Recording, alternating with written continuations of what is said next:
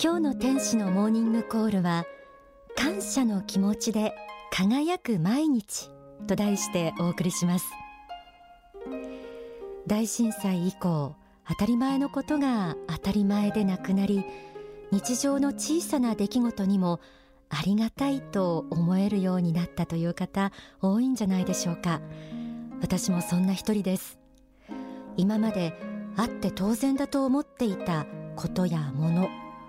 人の優しさや気遣いにもどこかで無頓着になっていた自分を反省したりもしています。ありがたいという気持ち。感謝は仏法真理の教えの中でもとっても大切なんです。書籍愛自信そして勇気。また人を愛し人を生かし人を許せにはこうあります。考えてみればあなた方は普段は気がつかないけれども空気も日の光も与えられています。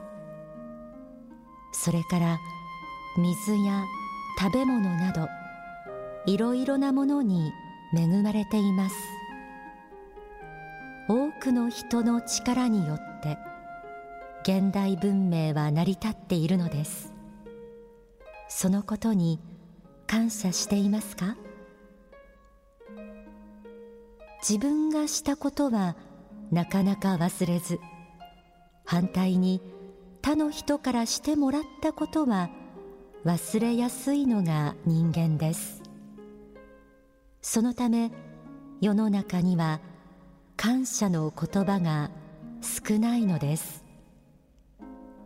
そうではなくしてもらったことはできるだけ記憶ししてあげたことは忘れていくことです。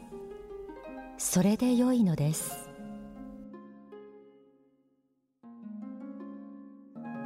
私たちは自分が思っている以上にすでにたくさんのものを与えられているとありました。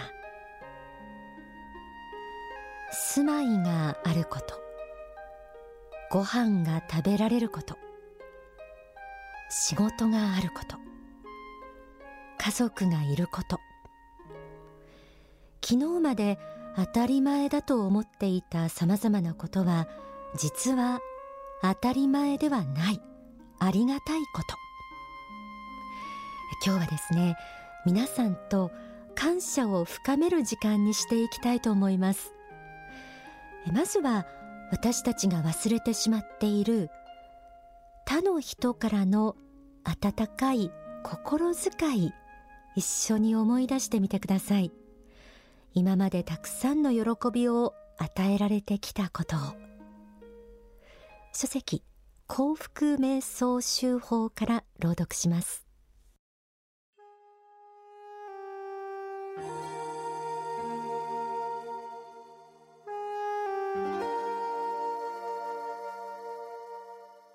小学校に上がる時に母がランドセルを買ってくれた時の感激。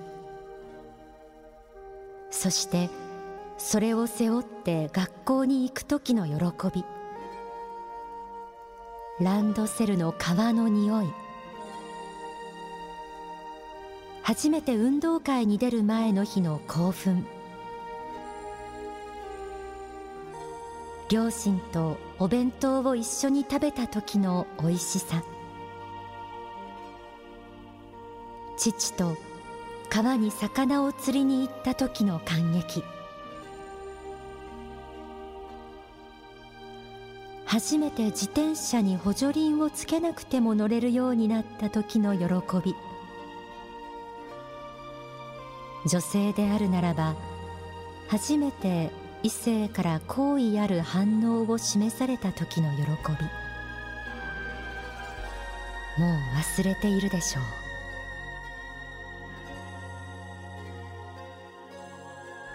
思い出せたでしょうか。嬉しい。ありがとうといういくつもの心躍るような喜び。そんな気持ちを誰と分かち合っていたんだろう。それを与えてくれたのは誰だったっけ？大切な思い出は知らず知らず箱の中にしまわれてしまうのかもしれません。ずいぶん長いこと開けてみないうちにいつの間にか忘れてしまってはいなかったでしょうか。思い出の箱を紐解くように大切に振り返ってみてください。幸福瞑想集法から続けて朗読します。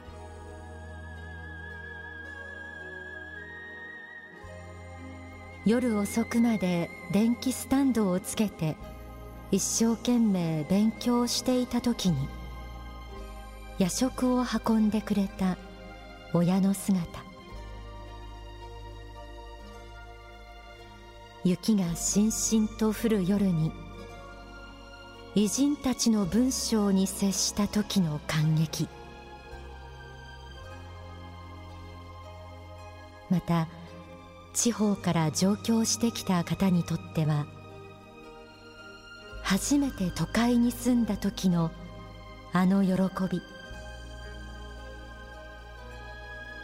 初めて給料をもらった時の喜び。働いてもらったお金で初めてネクタイを買った喜び。初めてのボーナスで両親に万年筆なりハンドバッグなりを買ってあげた時の感激。こういう感激の瞬間というのが人生にはいくらでもあるわけです。皆さんこれを忘れ去っているのです。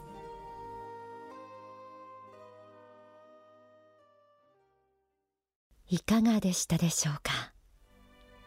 人生には感激の瞬間がいくらでもある。それは自分一人で勝ち取ったものだったでしょうか。風で熱を出した時あなたのそばには一生懸命看病してくれた人がいませんでしたか？お小遣いを貯めて家族にプレゼントした時ありがとうと心からあなたの気持ちに感動してくれたその人の笑顔を思い出せたでしょうか？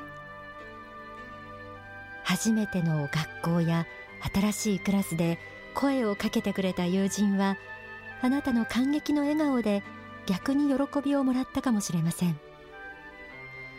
あなたの思い出のそばにある笑顔はどれもこれもあなたを愛して愛を注いでくれていた人かもしれません。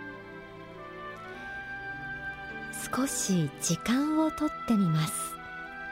忘れ去っている感激の瞬間を振り返ってみてください。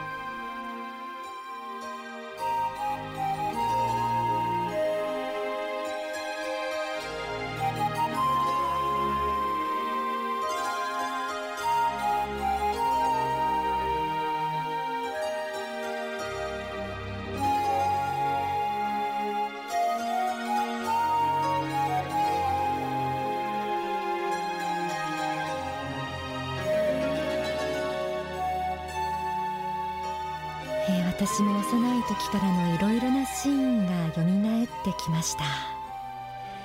振り返ってみて今自然と温かい気持ちに満たされていないでしょうか。その気持ちって幸福感とも言えないでしょうか。感謝の気持ちそのものが人間の幸福とも密接に関係しているようです。私自身も幸福とは何ですか？と聞かれたら感謝できることです。と答えます。逆に感謝できなくなったら不幸だ。と思います。日々の中でなんとなく調子が悪かったり寂しさや不幸感覚の強い時この感謝というキーワードをぜひ思い出してみてください。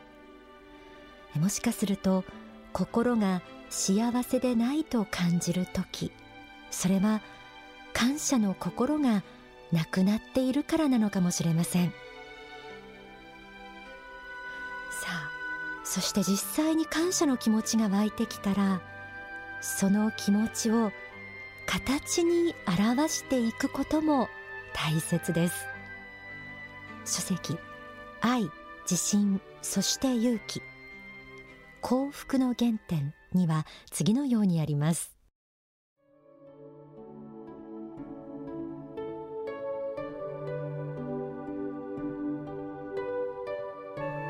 いかに多くのものを与えられているかということに気がついたならばお返しをしていかなければならないのです。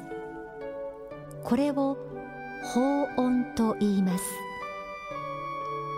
多くのものを与えられていると感じたら感謝をし法恩業をしなければいけないのです。まず与える愛から始めていきなさい。日々の努力目標をまず与える愛に置きなさい。あなたは人々に対して社会に対して一体いかなる愛を与えることができるのでしょうか。愛とは恵みです。それも良き恵みであり他人を生かしていこうとする力です。縁あって人生の途上で出会った人々に生きていく勇気を与え力を与え希望を与えること。それが愛です。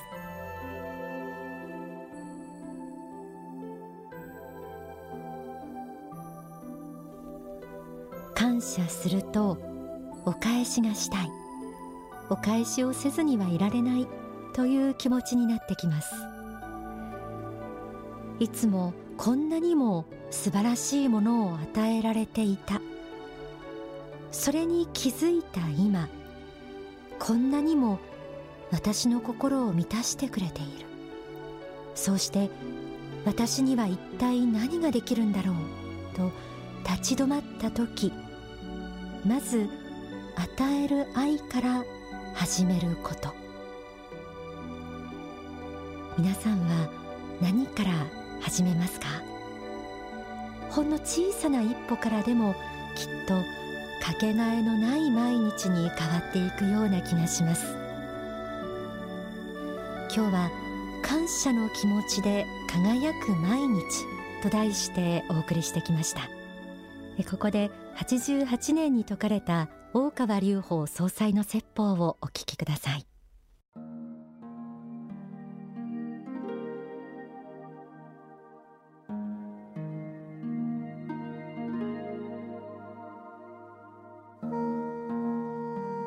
私たちは人生の出発点がゼロからのスタートであったということをもう一度認識しなければならないわけであります。そしてそうしたスタートであるということを認めるのであるならば私たちも日々またもう一度ゼロに戻して自分を考えてみるという観点を忘れてはなりません。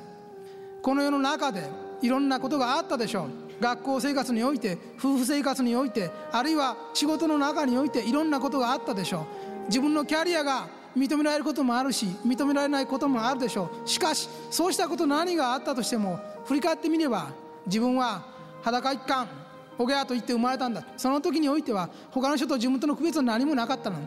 そしてゼロからスタートした割には結構いろんなことやってきたではないか。あるいはいろんな人に恵まれてきたではないか。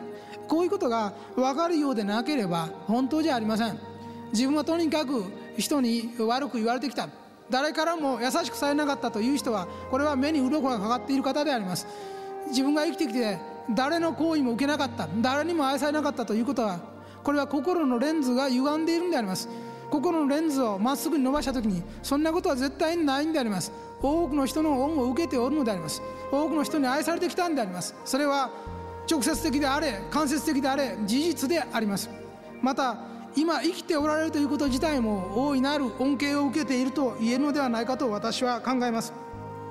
こうしてみるとそうした自分の人生の出発点がゼロからのスタートでありまた数十年にわたって多くの人の導きによって行為によって現在の自分があるということを知るということがこれが結局足ることを知るということにつながっていくわけであります。足ることを知るということは決してそのままでいいじゃないか。何の発展もなくてもいいじゃないか。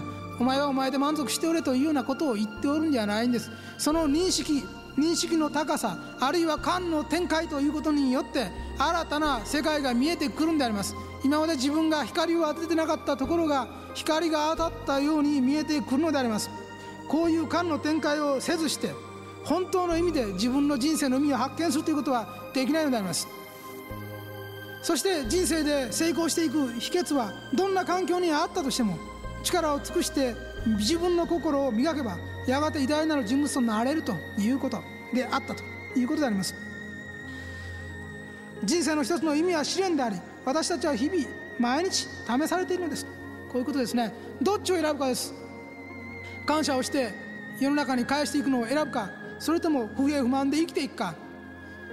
事実としては同じかもしれない。目の前に投げ出された環境は同じかもしれない。しかしこの心的態度心の態度によって大きく変わっていく。実際はこの同じ環境に対してどういう心理的態度を取るかということによってその人の心の中において幸福と不幸が分かれていくんであります。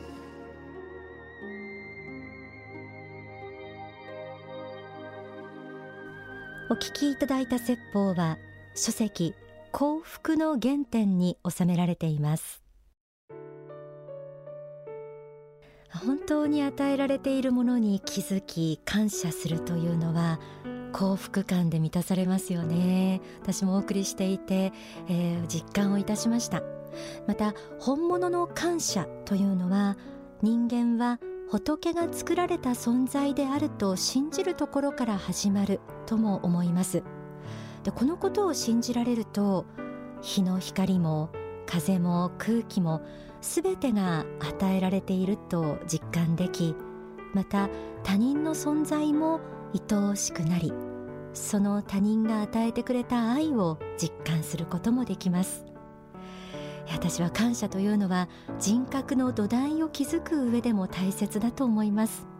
新年度心を着替えて前を向いて力強い未来を作るためにも出発点に感謝の気持ちを。